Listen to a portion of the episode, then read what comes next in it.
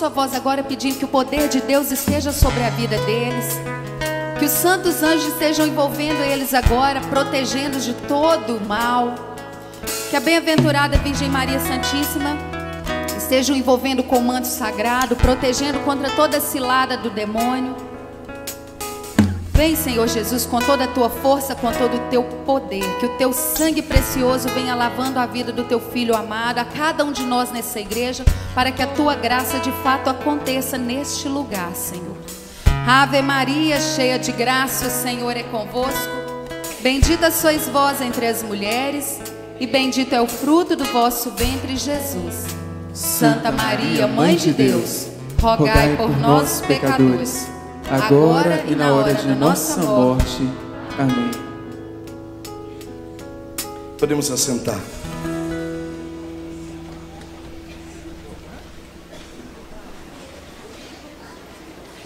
Boa noite. Eu já cheguei tem muito tempo, mas não consegue chegar aqui, ué. Em nome do Pai, do Filho e do Espírito Santo. Amém. Um dos sentimentos mais terríveis que um ser humano pode ter é o sentimento da angústia. Os estudos dizem que a angústia é um sentimento que antecede a maioria das doenças psicológicas e emocionais. Então, antes da depressão, a angústia. Antes da síndrome do pânico, a angústia. Antes do toque, a angústia. Antes do suicídio, a angústia. Portanto, se nós conseguimos resolver as angústias, nós fazemos um trabalho preventivo para que muitos dos problemas que nós temos não venha a nos afetar. Quem está me entendendo, diga amém. amém. Diga para quem está do seu lado, cuidado com as angústias. Diga para quem está do outro lado, cuidado com as angústias. Nessa noite eu queria fazer esse trabalho com você. Se você me dá um sorriso, um glória a Deus maravilhoso, eu prego. Senão eu vou embora, porque eu estava lá na divisa da Bolívia esses dias. Vai? Ridículo. Eu quero um glória a Deus e um sorriso. Vai! Pode aplaudir o Senhor Jesus.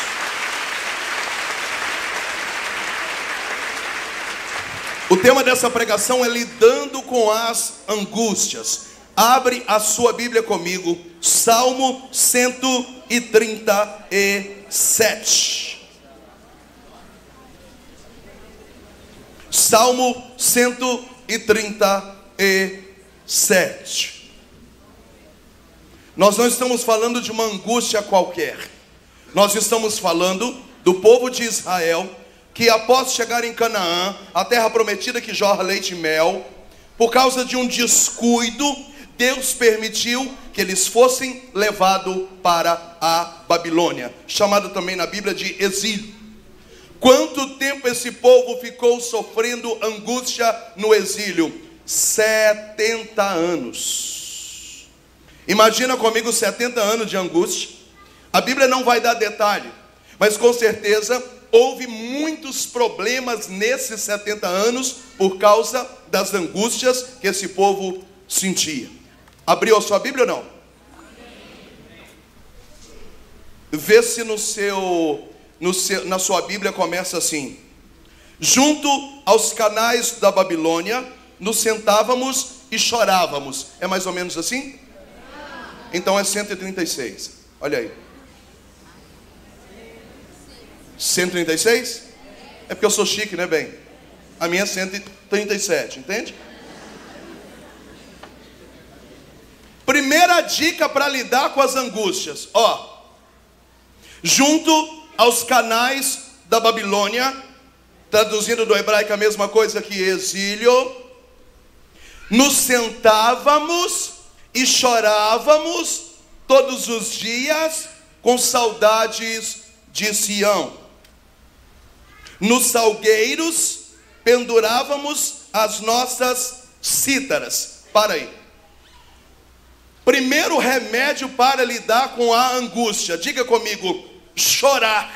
chorar. Fala para quem está do seu lado, você precisa chorar. Diga para quem está do outro lado, chora, chora, chora. chora. Fala para quem está à frente, atrás, em cima, embaixo, de um lado e do outro, chora. Chora. Veja, eu não estou falando de poucas pessoas, eu estou falando de dois milhões e meio de pessoas. 70 anos exilado. Para você entender o que é um exílio, imagina comigo que você é dono de uma fazenda e nessa fazenda você tem 100 casas e dessas 100 casas você tem uma mansão de 50 cômodos. O exílio é você ter uma fazenda inteira com 100 casas, sendo que uma delas é uma mansão de 50 cômodos e você tem que viver em dois cômodos por 70 anos. O resto todo é seu, mas você não tem mais acesso ao restante. Você está exilado num pequeno pedaço dos seus sonhos. Eu estou falando de homens, mulheres, gestantes, lactantes, idosos, mulheres grávidas. E a Bíblia está dizendo que nesses 70 anos de angústias, todos os dias, pela manhã, os hebreus, também os israelitas, sentavam na beira dos canais de água. Aqui nós podemos entender cachoeira, rio, mar não, porque naquela região não tinha. Mas sentavam à beira de água para fazer o que? Chorar, chorar, lembrando de tudo que viveram antes. Bate no seu peito e diga: o choro é muito importante. Diga para quem está do seu lado: o choro também é fonte de cura. Aqui eu quero entrar num assunto extremamente estranho. Mas só eu prego na igreja coisas que você não escuta dentro da igreja, aleluia. Por isso eu sou Moisés, entende ou não?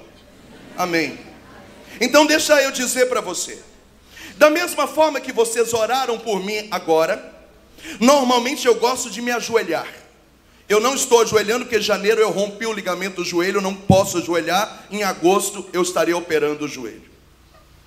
Então, todo final de semana eu estou em algum lugar do Brasil. Quando antes de pregar eu me ajoelho, eu não estou falando de gente boba, estou falando de gente experiente, que me levou, coordenadores, líderes, colocam a mão na minha cabeça e começam a fazer umas orações estranhas e perigosas. Como por exemplo, Senhor Jesus, nós queremos te entregar a Ele aqui agora. Nós queremos te pedir que Ele renuncie toda a sua humanidade aqui agora. E eu de joelho fico pensando: se eu renunciar à minha humanidade, quem vai pregar? Veja, humanidade não é pecado, pecado é pecado. Humanidade é ser gente. Jesus foi humano em tudo, menos no pecado. A sua humanidade é sagrada. Eu não estou falando de fraqueza, eu não estou falando de miséria, eu estou falando de ser humano. A sua humanidade é santa, porque afinal você é templo do Espírito Santo. Diga aleluia. Fala para quem está do seu lado, a sua humanidade é divina. Tanto que a sua humanidade é divina, que vai, descer, vai dizer no livro dos Provérbios, no capítulo 7, que Deus nos teceu fibra por fibra no seio de nossa mãe. Então, quando nós nascemos, nós nascemos por um projeto de Deus. Ainda que a sua mãe não te queria, ainda que você não foi planejado, você nasceu por um projeto divino. Então, nós somos batizados e o batismo apaga a mancha do pecado original. Aquilo que é miserável no mundo espiritual, a gente já nasce resolvendo. Mas a sua humanidade é santa, você é especial, o seu corpo é especial, a sua personalidade é especial, o seu caráter é, é especial. Então, como é que alguém põe a mão na minha cabeça e diz, para que ele seja ungido agora, que ele renuncie toda a sua humanidade? Eu não posso renunciar à minha humanidade, porque se eu não for gente, eu não posso pregar. Alguém pode aplaudir? Fala para quem está do seu lado: se você renunciar à sua humanidade, você vai morrer.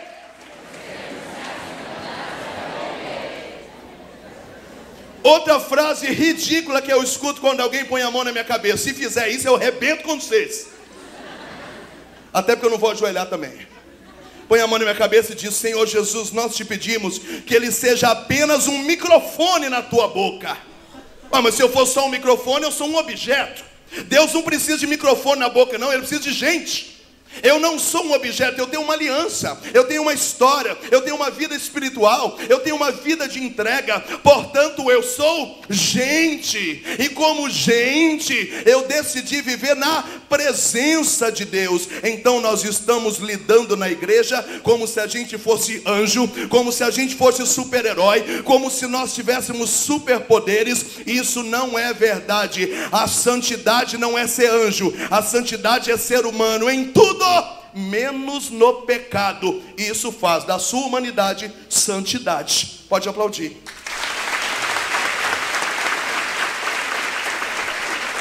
Então, se eu não sou microfone na mão de Deus, Deus me livre. Se eu não posso renunciar à minha humanidade, eu, Moisés, homem, vai dizer São Basílio que a pregação depende do estado emocional do pregador. Hoje eu faço 35 pregações por mês. Quando eu estou descansado, a pregação é mais eloquente. Quando eu estou cansado, a pregação é mais fria. Quando eu estou feliz, a pregação arrebenta. Quando eu estou melancólico, a pregação é mais chorosa. Por quê? Porque o Espírito Santo vem, passa pela minha humanidade e de acordo com as minhas emoções, com os meus sentimentos, com meus afetos, o Espírito Santo solta uma mensagem a partir da minha pessoa. Se você é gente, se você é pessoa, Teoricamente, então, quando você estiver vivendo um momento de angústia, a primeira vontade que você vai ter é de chorar. Chorar não é pecado, não é fracasso, não é fraqueza. Chorar é expressão de sentimento. Afinal, você é gente. Eu só quero que aplauda quem for gente, quem for anjo não precisa.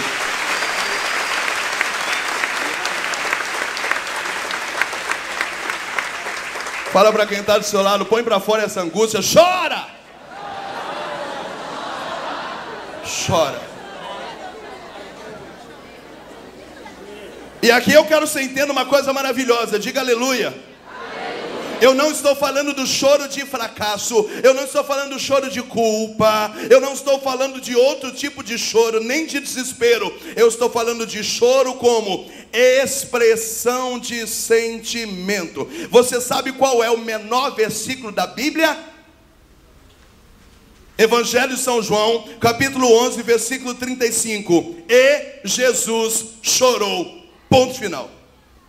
Que maravilha! Quem chorou? Jesus. Aleluia. Eu sou gente. Ei, ei, por que é que Jesus chorou? Porque Lázaro, seu melhor amigo, tinha morrido. Jesus chorou aonde? Na, em Betânia, na porta da casa de Marta, Maria e Lázaro. Detalhe: Três dias antes, um mensageiro foi até Jesus e disse: Aquele a quem tu amas está doente. Jesus falou: Não precisa preocupar, não, que vai dar tudo certo. Quando Jesus chegou lá, já tinha três dias que estava morto e enterrado. Ora, se Jesus falou que podia ficar tranquilo, e depois Jesus ressuscitou Lázaro, por que, que ele chorou? Você acha que eu sou burro? Você acha que a Bíblia está me enganando? Se Jesus falou que ia dar certo, sabendo que a doença de Lázaro levaria ele à morte, então Jesus já está dizendo: independente da hora que eu chego, eu vou resolver o babado. Jesus já sabia que ele ia ressuscitar Lázaro. Por que é que Jesus chorou?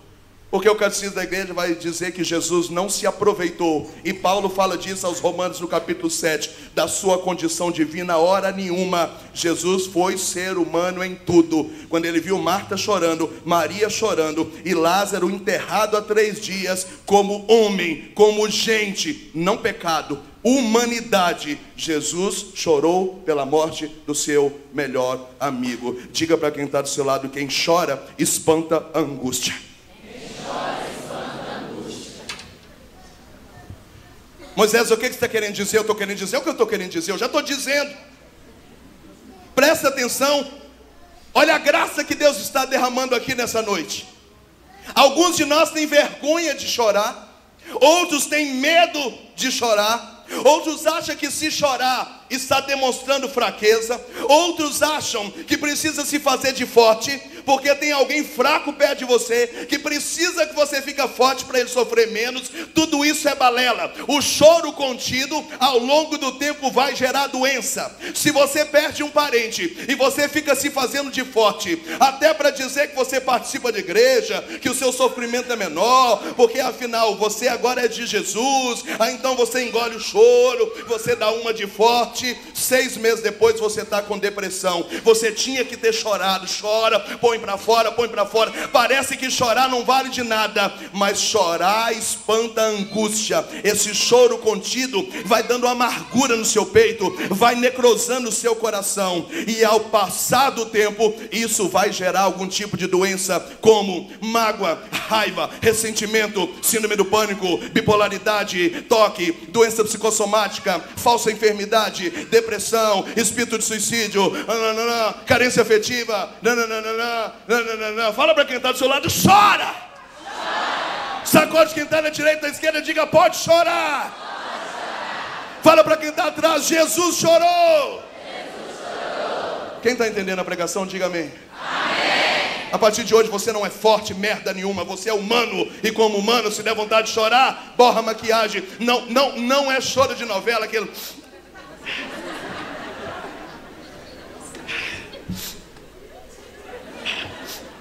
Desculpe. Não, tem que dizer borrou, tira a mão de mim. Ah! Ah!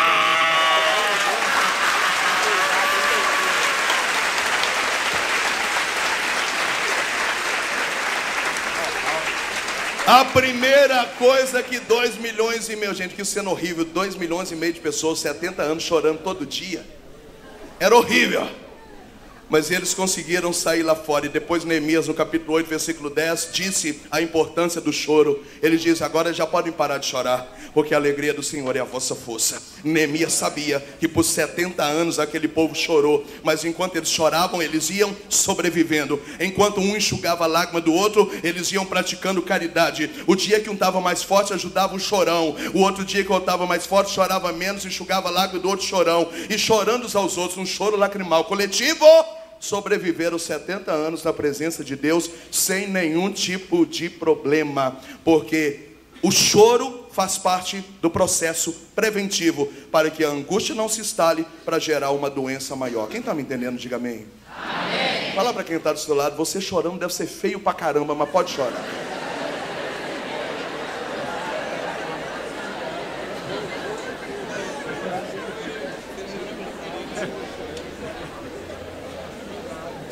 Você sabe o que é choro de expressão de sentimento?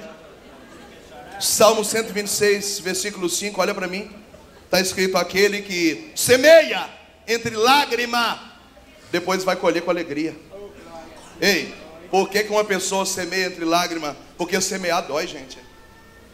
Semear você trabalha até mais tarde, porque tem prazo para semear, porque está vindo a chuva, porque senão você está perdendo dinheiro. Semear dói mais do que colher, porque tem que abrir cova, porque exige esforço físico, você está cansado. Então, nós não estamos falando aqui de choro de gente, pois é, eu estou rezando, nada acontece, eu estou semeando, mas eu estou semeando sem saber se vou colher, porque Deus não me ama, Deus não me escuta, ninguém me ama, ninguém me quer, vou morrer. Não, não, não, não, não. não. Salmo 126, versículo 5 está falando de um choro de alguém que, na, na missão árdua de semear, vai chorando, cansado, solitário, chegando de noite. Quando chega de noite, a esposa já deitou, as crianças já deitou. Você acorda com o dia amanhecer. Quando você viu, já deu meio dia, nem café você tomou. Então, naquela missão árdua, você semeia chorando, mas depois de 60 dias, 90 dias, 120 dias, você vai vendo os sacos, os sacos, a colheita, a colheita, as fibras começam a passar nos seus olhos, você lembra quanto está o valor dos sacos de arroz, feijão, soja, e aí então você começa a colher com alegria. Nesse caso, lágrima não é derrota, não é fraqueza, não é impotência. Lágrima é uma expressão de sentimento do cansaço e da luta de quem semeia. Fala para quem está do seu lado, chora aí, ó. Chora aí. Apocalipse capítulo 21, versículo 4. O Senhor enxugará as lágrimas dos olhos. Mandaram eu ficar aqui, senão a cama não me pega, eu esqueci. O Senhor enxugará as lágrimas dos teus olhos. Olha para mim, pois não haverá mais morte, nem luto, nem clamor e nem dor. Espera aí, vamos, vamos, vamos reverter. Se ele está recolhendo lágrima, é porque tem morte, luta, clamor e dor. Quando chegar o momento de não acontecer mais isso, o Senhor vai enxugar as lágrimas e vai dizer: pode parar de chorar, está tudo resolvido. Mas enquanto tiver clamor, dor, luto, perda, dificuldade, haverá lágrima. E tanto é que chorar não é pecado, que o Senhor está dizendo: Eu vou enxugar as lágrimas dos teus olhos. Vai dizer no livro de Eclesiastes, capítulo 32, que cada lágrima derramada no dia da dor será recompensada no dia da justiça. Então Deus, inclusive, olha com misericórdia. Não é que você conquista Deus com choro, não é isso que eu estou falando. Eu estou dizendo que na hora da dor, Deus vê você chorando. Na hora da vitória, cada lágrima que você derramou por causa do sofrimento, Deus fala: põe um pouco mais de vitória aí, porque o caboclo chorou muito e merece uma vitória um pouco maior, entende? Cada lágrima derramada será recompensada. Quem chora dificilmente perde a fé. Quem exprime sentimento não volta atrás, não se zanga, não briga com Deus, quem chora de verdade, eu não estou falando de choro de revolta, eu estou falando de uma expressão humana, de emoção verdadeira, e Deus olha isso com amor, dificilmente ficará doente. Muitas pessoas, se tivesse chorado, se tivesse expressado, se tivesse falado coisas com o marido, não, não daria depressão pós-parto. Se você tivesse expressado um monte de coisa, demonstrado aquilo que você é, se você tivesse expressado, não só nas lágrimas, quantas pessoas têm dificuldade de expressar sentimento? Tem gente que vira para a esposa e fala: Não, ela sabe que eu amo ela, mas meu jeito de amar é assim mesmo. Fala, oh, Gabriela, eu nasci assim, vou crescer assim, vou morrer assim. Gabriela, meu jeito de amar é assim mesmo, entendeu? Quando eu estou batendo, eu estou amando. Falei, ah, maníaco do parque. Fala para quem está do seu lado, pessoas que têm dificuldade de expressar sofrem mais. Qual é o primeiro passo para lidar com as angústias? Faz o gesto aí para você lembrar de mim, dos três. Como é que é? Nossa, você borrado sem esse batom, com a cara inchada, deve ser uma merda. E babando, começa a escorrer no nariz. E...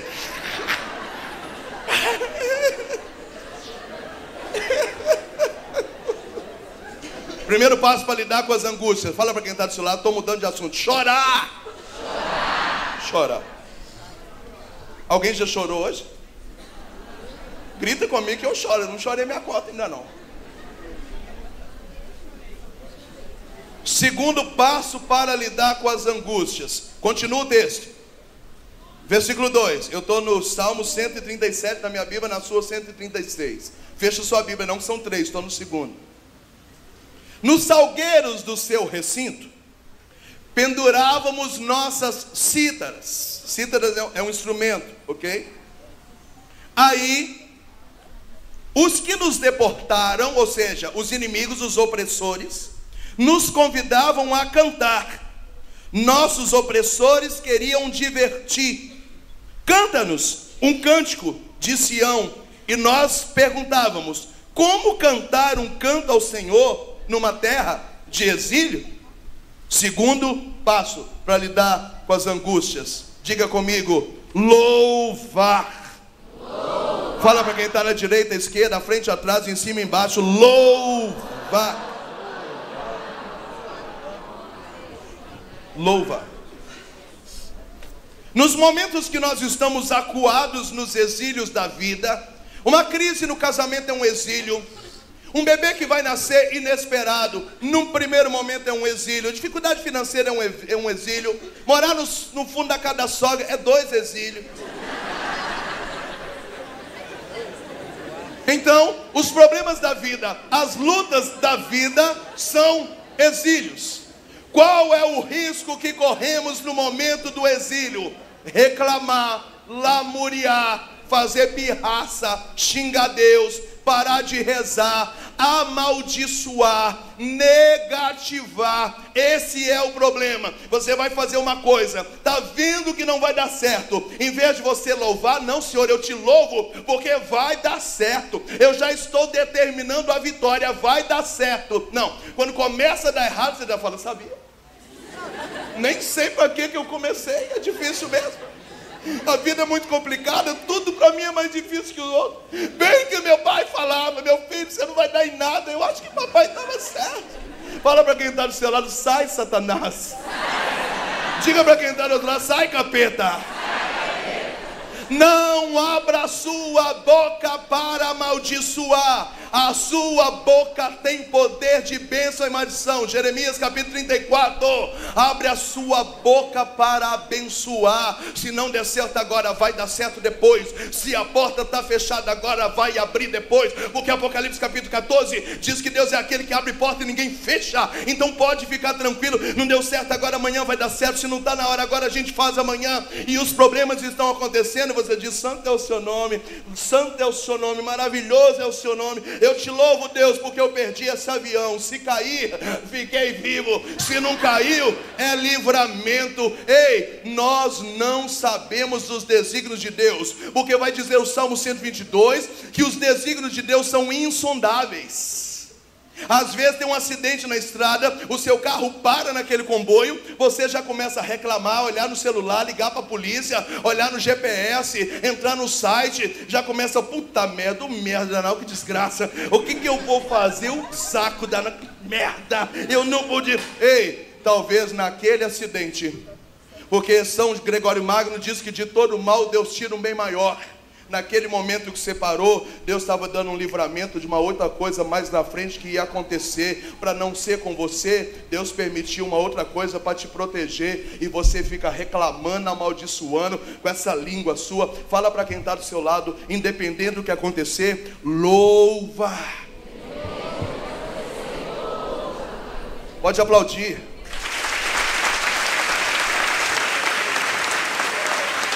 Abra sua boca para abençoar. Abençoa. Vai com Deus. Deus te abençoa. Isso mesmo, está me humilhando agora?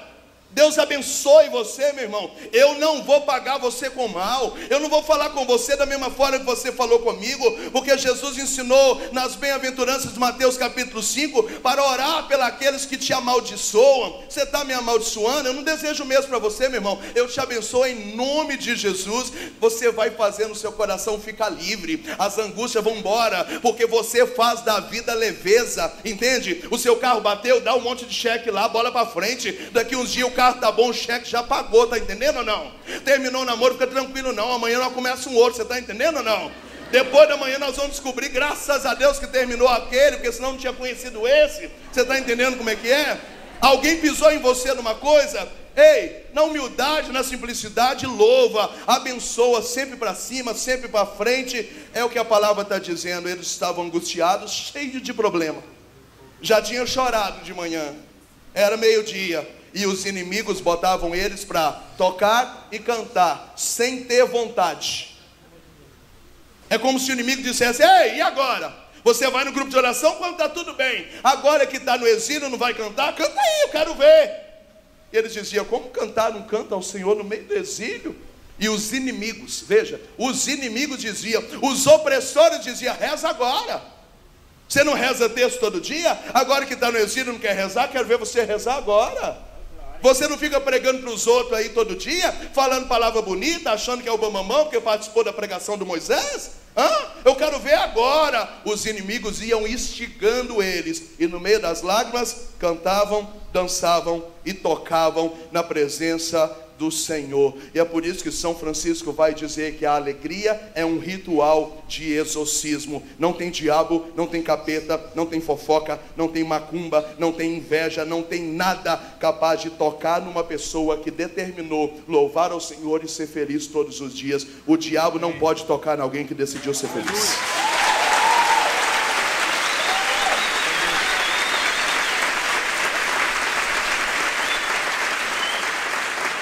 Fala para quem está do seu lado, abre esse bocão seu e louva.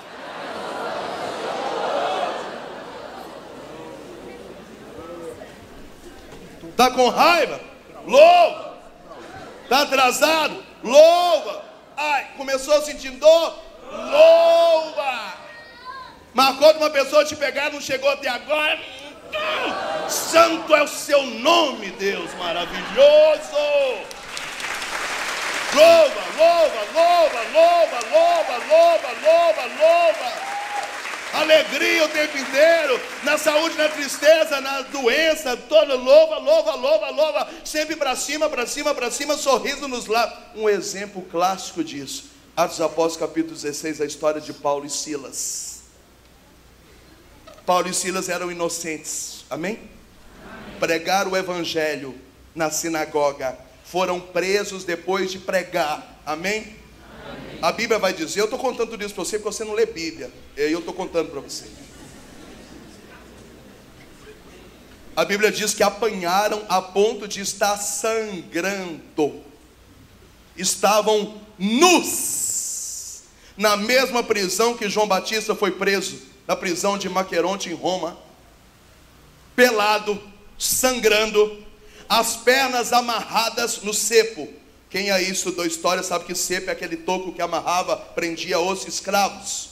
Estavam com os pés atados, pelado, sangrando, com frio, com sede, sem dormir. Era meia-noite. Tinham tudo para fazer o quê? amaldiçoar, fazer pirraça, xingar, apelar, etc. e tal, igualzinho você, entende ou não? Mas vai dizer o Atos Apóstolos, capítulo 16, que maravilha. Paulo olhou para Silas e falou: É, meu irmão, ser pelado é feio pra caramba. Mas eu tenho um convite para te fazer. Vamos cantar, cara? Silas falou: Ser pelado também é uma desgraça. Mas eu vou respeitar a sua humanidade. Você é templo do Espírito Santo. Vamos cantar? E diz que os dois começaram a cantar, dançar e louvar à meia-noite, preso no meio do exílio pessoal dos dois. Quando começaram a cantar, dançar e louvar, o que, que aconteceu? Primeira coisa, o alicerce da cadeia tremeu. Fala para quem está do seu lado, quando você louva, acontece um terremoto. Depois que o alicerce, a Bíblia não usa cadeia, usa cárcere. Depois que o alicerce do cárcere tremeu, todas as algemas se arrebentaram, os cadeados partiram no meio, as celas foram abertas. O carcereiro chegou e falou: Ei, eu vou suicidar. Falei: Suicidar por quê, meu irmão? Porque amanhã, quando o magistrado chegar, como é que eu vou explicar que eu não abri a cela para vocês? Que vocês começaram a dançar pelado e cantar e louvar o Deus de vocês e que a cela abriu. Tem 70 presos aqui, está todo mundo chapado, doido, cantando pelado e louvando. Como é que eu vou explicar? Paulo falou: não precisa se suicidar, não, meu irmão. Ninguém aqui quer fugir. A gente só está louvando enquanto sofre. Dá licença.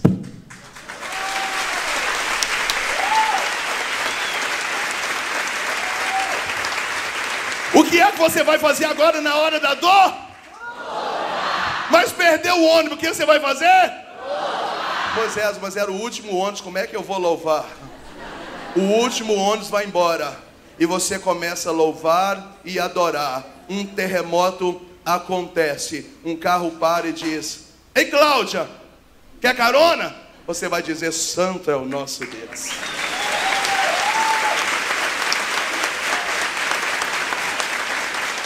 Mas se amaldiçoar, vai ficar. Vai ficar uma hora lá, vai começar a ficar com medo. Vai passar uns caras feios e mal encarados, que Betinho tem muito. Tô brincando. Você vai começar a ficar preocupado. Ou vai ter que ligar para alguém te buscar, provavelmente nessa hora ninguém vai te atender. Ou vai ter que pagar um táxi. Não precisava de nada disso era só começar a louvar, porque quando sobe um louvor no céu, Deus responde com vitória. Responde com vitória.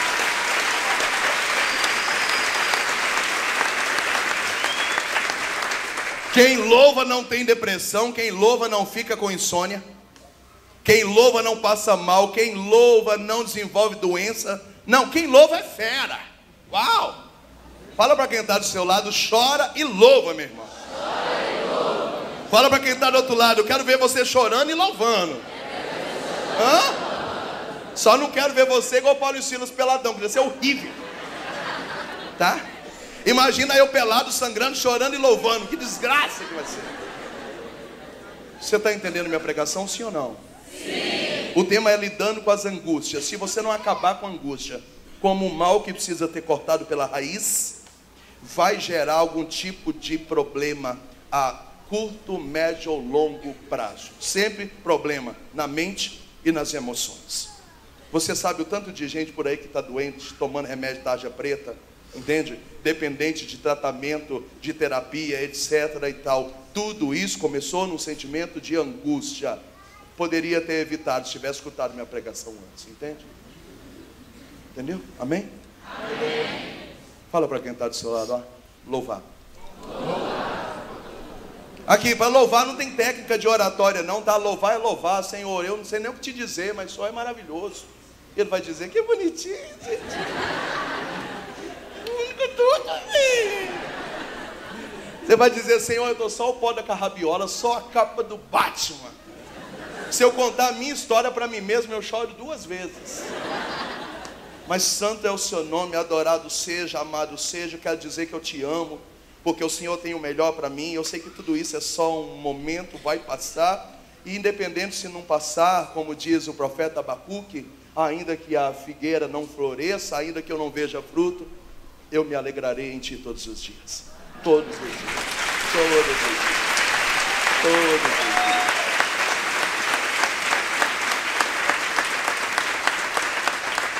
Se está sofrendo porque está magrelo, come um pouco mais. Se está sofrendo porque está gordinho, faz dieta. Se não consegue fazer dieta, seja feliz gordinho. Entende? Para de sofrer à toa, entende? Quando precisar, chora o tempo todo, louva. Terceiro e último passo para lidar com a angústia. Versículo 5. Na minha Bíblia, Salmo 137, na sua 136.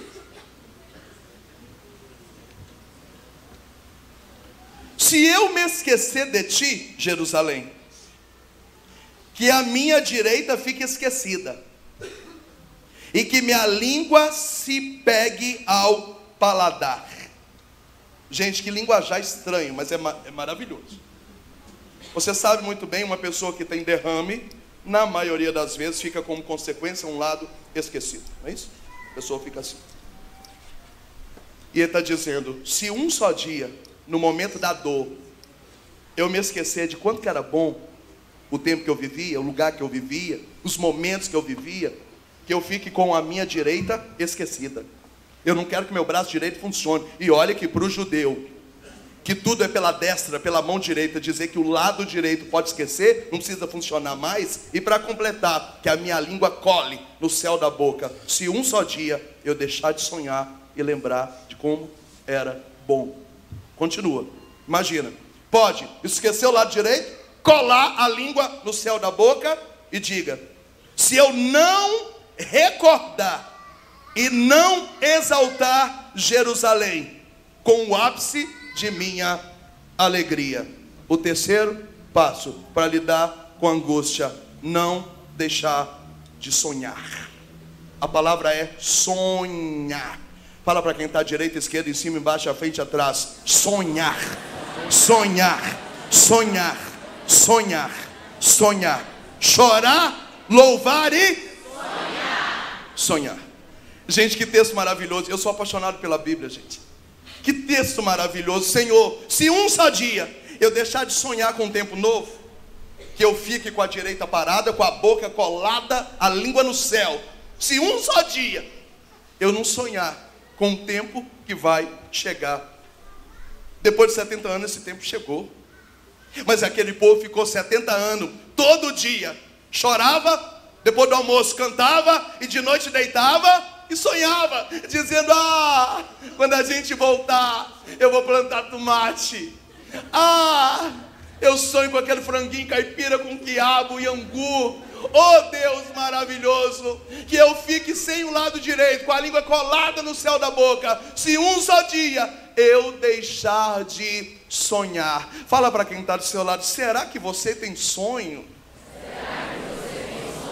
Eu quero que você entenda uma coisa: a maior armadilha do diabo no tempo do sofrimento do exílio da Babilônia é fazer você deixar de sonhar, porque vai dizer Santo Agostinho que o ser humano só vai até onde vai os seus sonhos. Portanto, quem não tem sonho já morreu. Tá me entendendo ou não?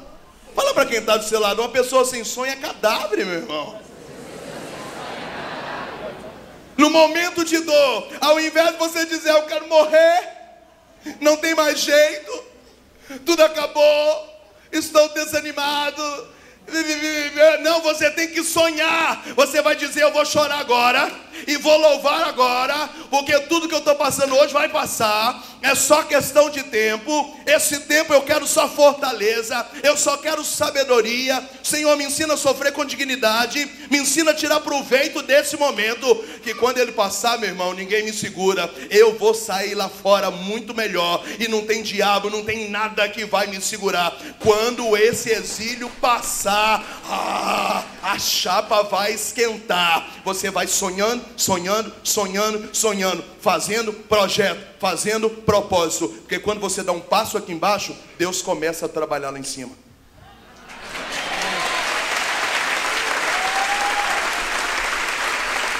Sacode quem está na direita e na esquerda e diga: Você precisa sonhar.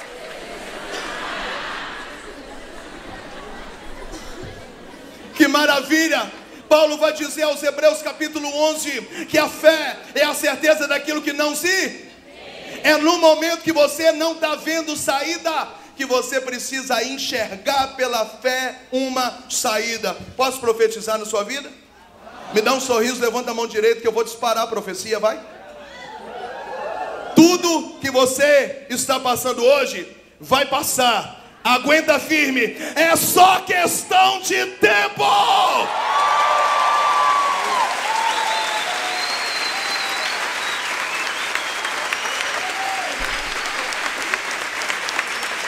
É por isso que a Bíblia diz que o choro pode durar uma noite, mas a vitória vem ao amanhecer.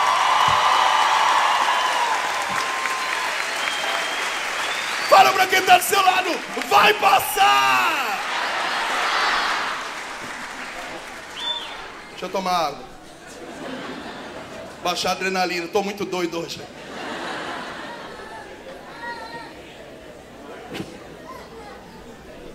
Você não entendeu? Você não entendeu? Fala para quem está do seu lado, eu não quero te ver chorando mais não, meu irmão. Fala para quem está do seu lado, estou brincando, eu quero te ver chorando. Ei, mas não chorando como derrotado. Eu quero ver você chorando e fazendo projeto, entendeu?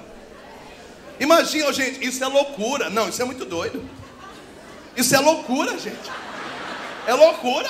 Imagina, depois de cinco anos noivo, o cara termina o noivado com você. E você está dizendo, eu não vou chamar ele de desgraçado. Primeiro eu vou chorar. Ah! Segundo eu vou louvar, obrigado, Senhor, que a sua vontade seja feita. Terceiro eu vou sonhar, Senhor, já que está saindo, manda um no cavalo branco. Manda um em limousine. Manda o que tem apartamento. Manda o que gosta da igreja. Manda logo do olho azul. Ei!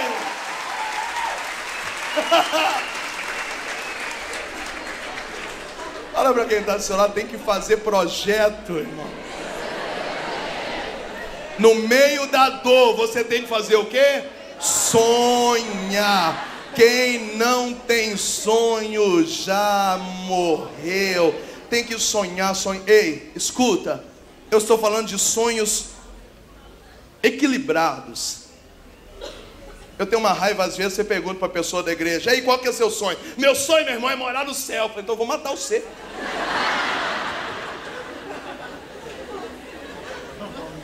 Eu vou morar no céu, mas eu não estou sonhando isso agora não, meu irmão.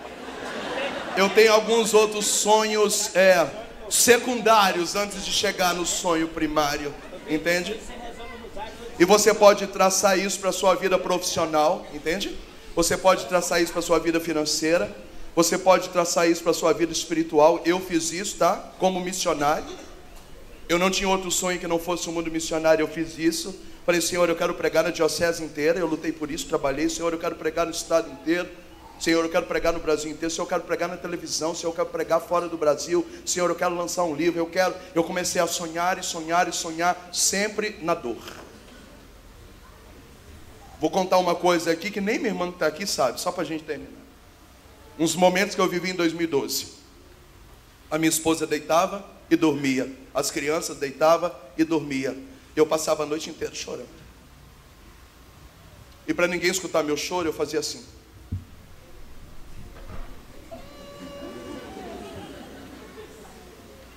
E um dia, 3h45 da madrugada, eu já não aguentava mais chorar. Deus virou para mim e falou assim: Eu vou colocar todos os teus inimigos aos teus pés. Eu falei: Senhor, não precisa machucar ninguém, só me honra. Lembra de mim, da aliança que nós dois temos. Não durou 70 anos, só durou seis meses. E de lá para cá, meu irmão, eu me tornei um trator. As coisas se transformaram de forma esplendorosa. É como se tivesse de, de ovelhinha virado gado Nelore, tá entendendo ou não?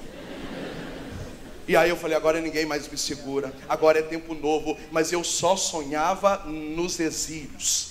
Chorando, louvando, chorando, louvando, sonhando, sonhando, sonhando. Eu quero mais, quero mais, quero mais. Já que é para sofrer, já que é para pagar o preço, eu quero pagar o preço, mas eu quero vitória grande para valer a pena, eu quero mais. E eu comecei a lutar, e lutar, lutar, fui pegando consistência, fui pegando estrutura espiritual, comecei a investir na, na minha vida espiritual. Eu posso dizer para a glória de Deus que eu sou uma outra pessoa. Bendito o exílio e sofrimento que arrancou de mim saúde, que arrancou dinheiro, que me gerou processos, que gerou traições, de pessoas que me machucaram, escândalos com meu nome. Bendito o exílio, porque foi no exílio que eu sonhei tudo que eu estou vivendo hoje. Está entendendo ou não está entendendo?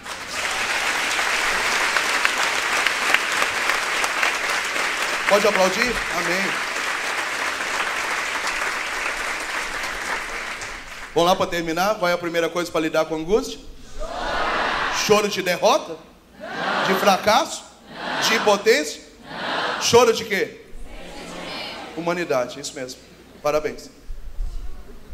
Tem gente que diz assim: Eu já estou tão maduro que eu nem choro mais. Isso não é maturidade, isso é ignorância. Amanhã tá aí com bucite, tendinite, dor nas costas. Não, mas isso não é nada, não. Eu falei: Vai morrer, desgraçado. Segunda coisa que é? Louvar. A partir de hoje, em nome de Jesus, só abra a boca para abençoar, entendeu? Só abre a boca para abençoar. Policia essa língua aí, felina. Tá? Dá um tapa na sua boca a partir de hoje. Bate com força. Bater. Tem gente que nem bateu para não tirar o batom. Imagina se vai chorar. E terceiro o quê? Sonhar. Só uma coisa sobre sonho para a gente terminar. Sonhar não é sentar na bunda do sofá e dizer assim: ah, um dia, se Deus quiser.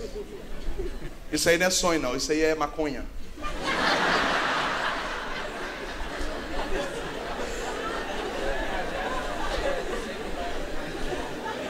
Entendeu? Quando você fuma maconha, é que dá isso. Você sabe como é que eu sonho? Eu pego caneta, papel, entro no Santíssimo da capela da minha casa. Ali eu faço as três coisas de uma vez: eu choro, louvo e sonho, e escrevo.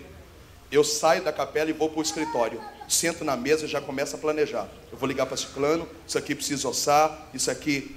Sonhar não é esperar a morte chegar, é sair acreditando naquilo que Deus pôs no seu coração e começar a dar passos para isso. Se você não der passos a partir de hoje, o seu sonho nunca vai acontecer. Você está entendendo? Está entendendo? Não, come, não começa sonhando com Ferrari, não. Começa pelo menos lavando esse uninho seu que está sujo, que é uma merda. Entende? Vai dando passos pequenos, todo dia, um de cada vez, com fidelidade. Vai sendo fiel no pouco, que nos poucos sonhos Deus vai te confiar mais. Amém.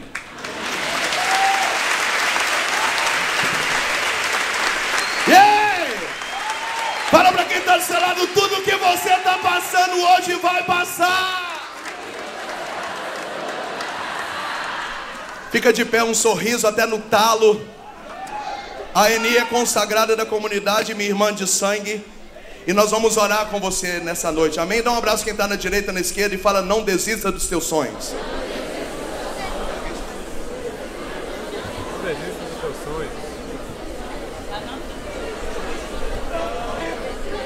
E eu convido você nessa noite a se livrar da angústia. Eu não sei qual é a angústia que você carrega, mas o Espírito Santo que sonda o seu coração e prescruta os seus rins, ele sabe. Amém. Glória a Deus, já tem gente chorando, é para chorar mesmo.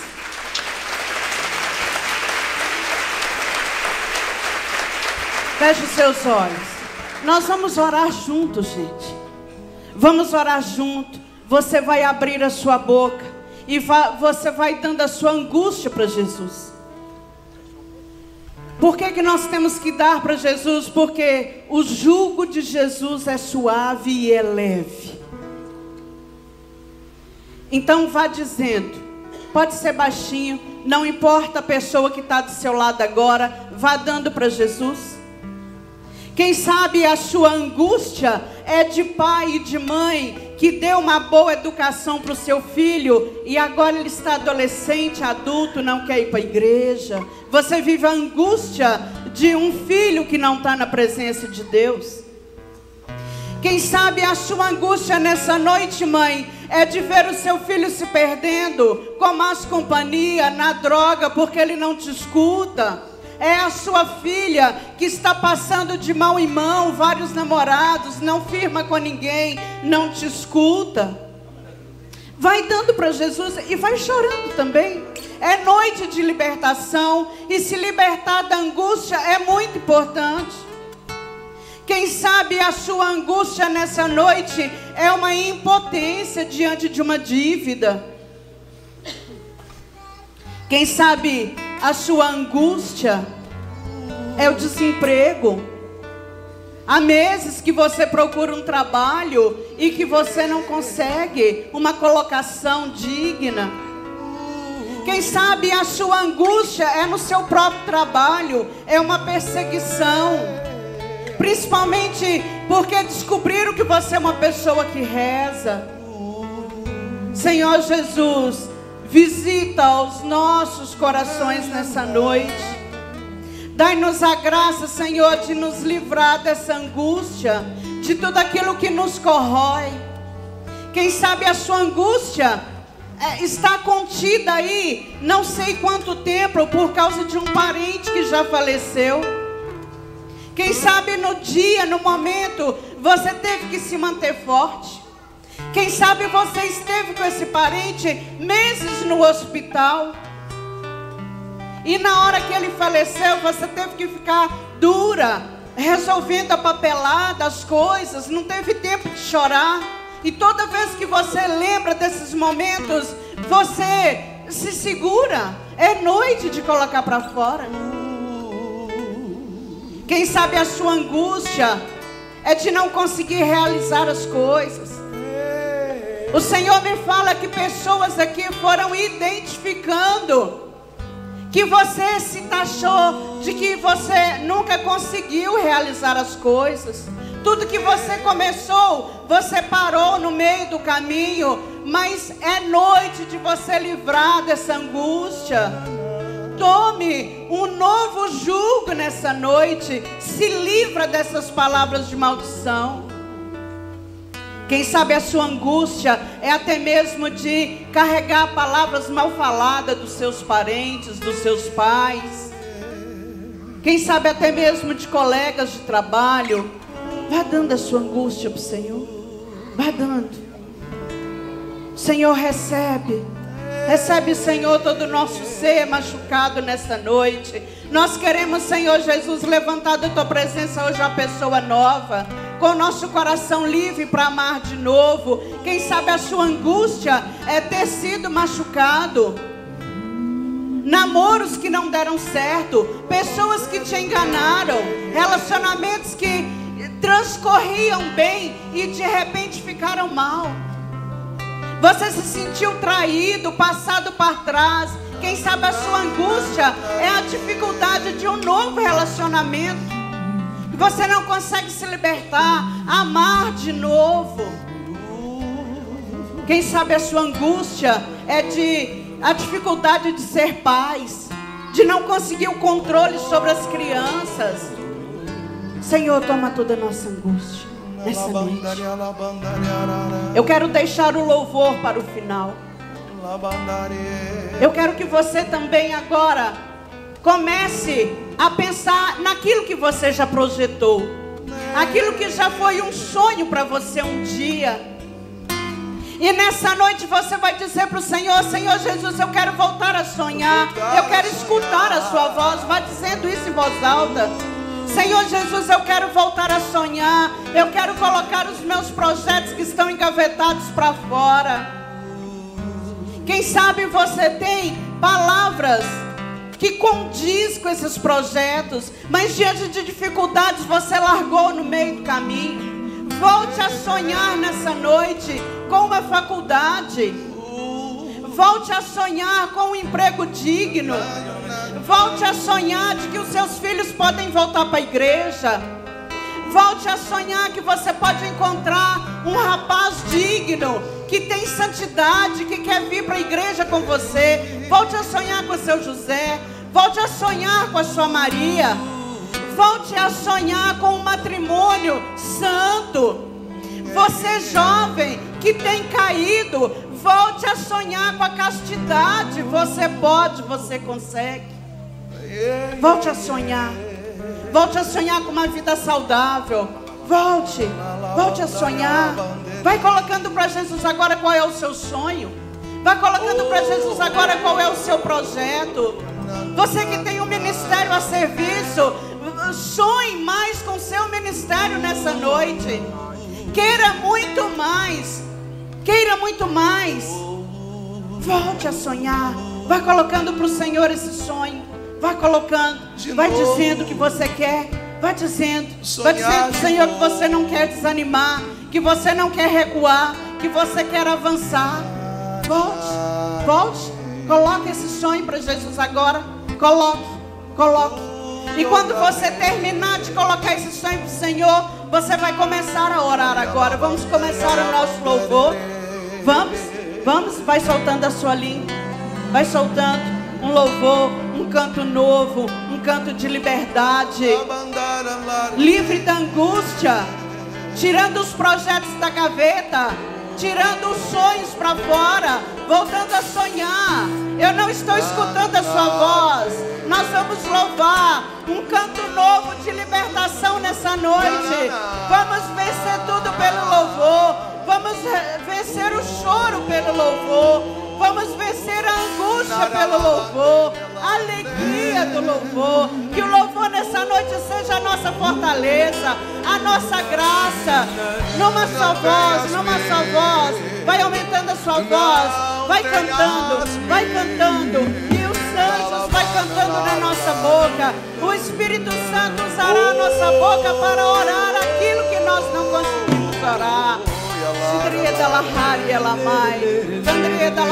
Se quiser levantar os seus braços, ela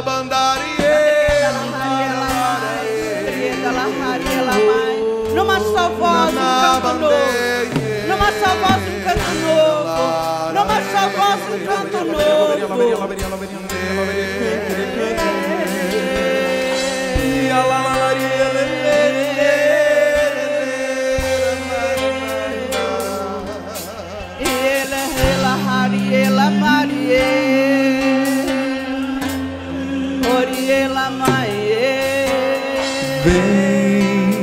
Feche os seus olhos, põe a mão no seu coração. A tempestade já não pode te abalar. Se você ainda precisa chorar, deixa a lágrima correr. Esse nó na garganta, esse choro contido, põe para fora, põe para fora. Em nome de Jesus, põe para fora. Confie em mim, meu amor. Você que está com a sensação que tem uma espada enfiada no seu peito, põe para fora, põe para fora, põe, põe, põe. Sei que angustiado coração se endureceu, mas eu entendo tudo que te aconteceu.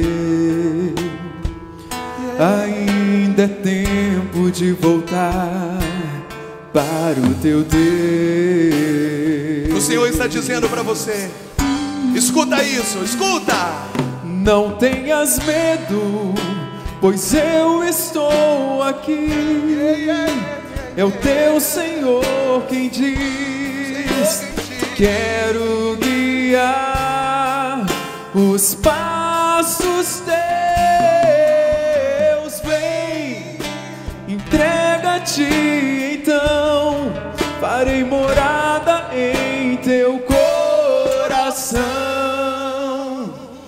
quando anoitecer, cansado eu te encontrar, no silêncio teu, eu irei te consolar.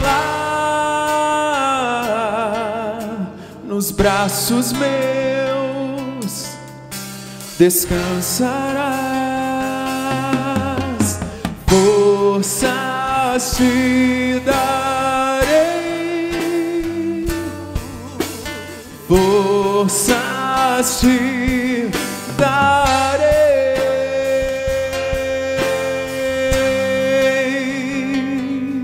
Passa o braço na pessoa que está do seu lado.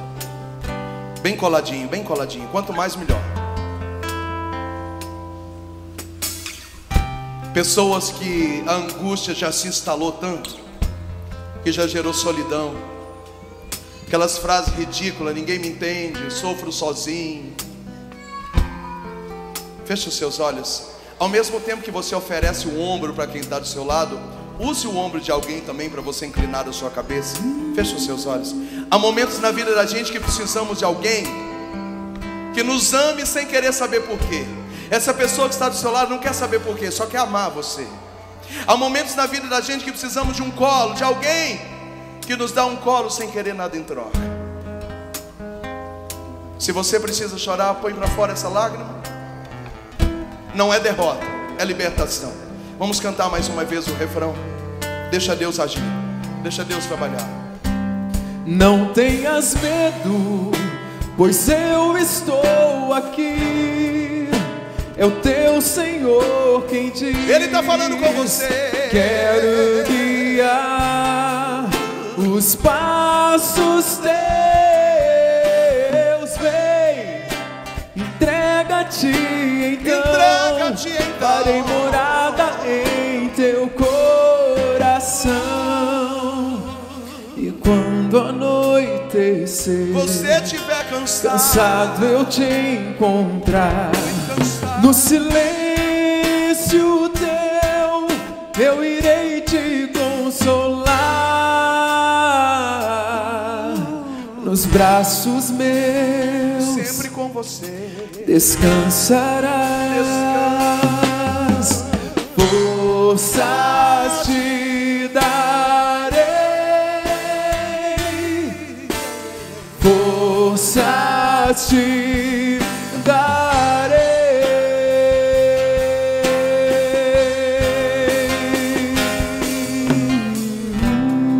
Silencie o seu coração, aproveita esse colo.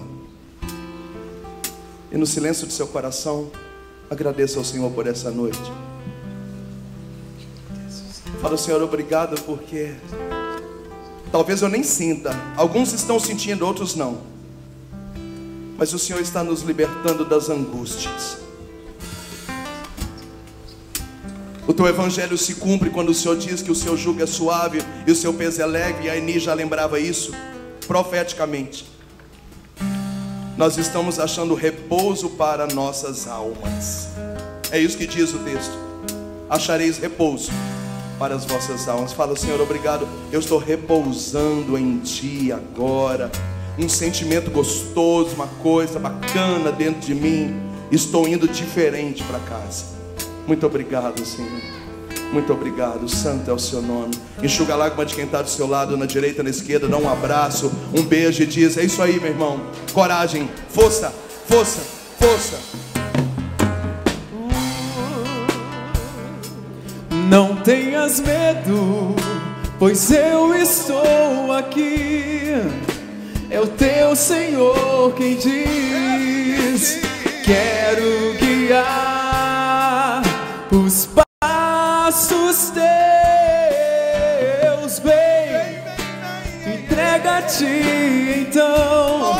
farei morada em teu coração.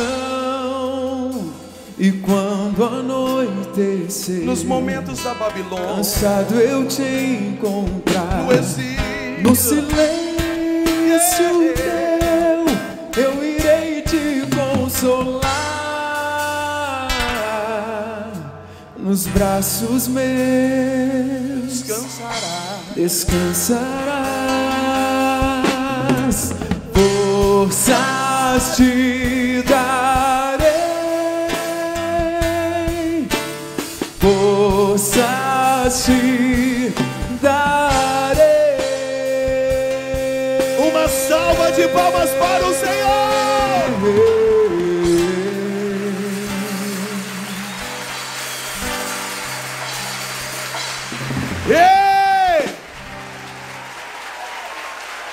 Aguenta firme!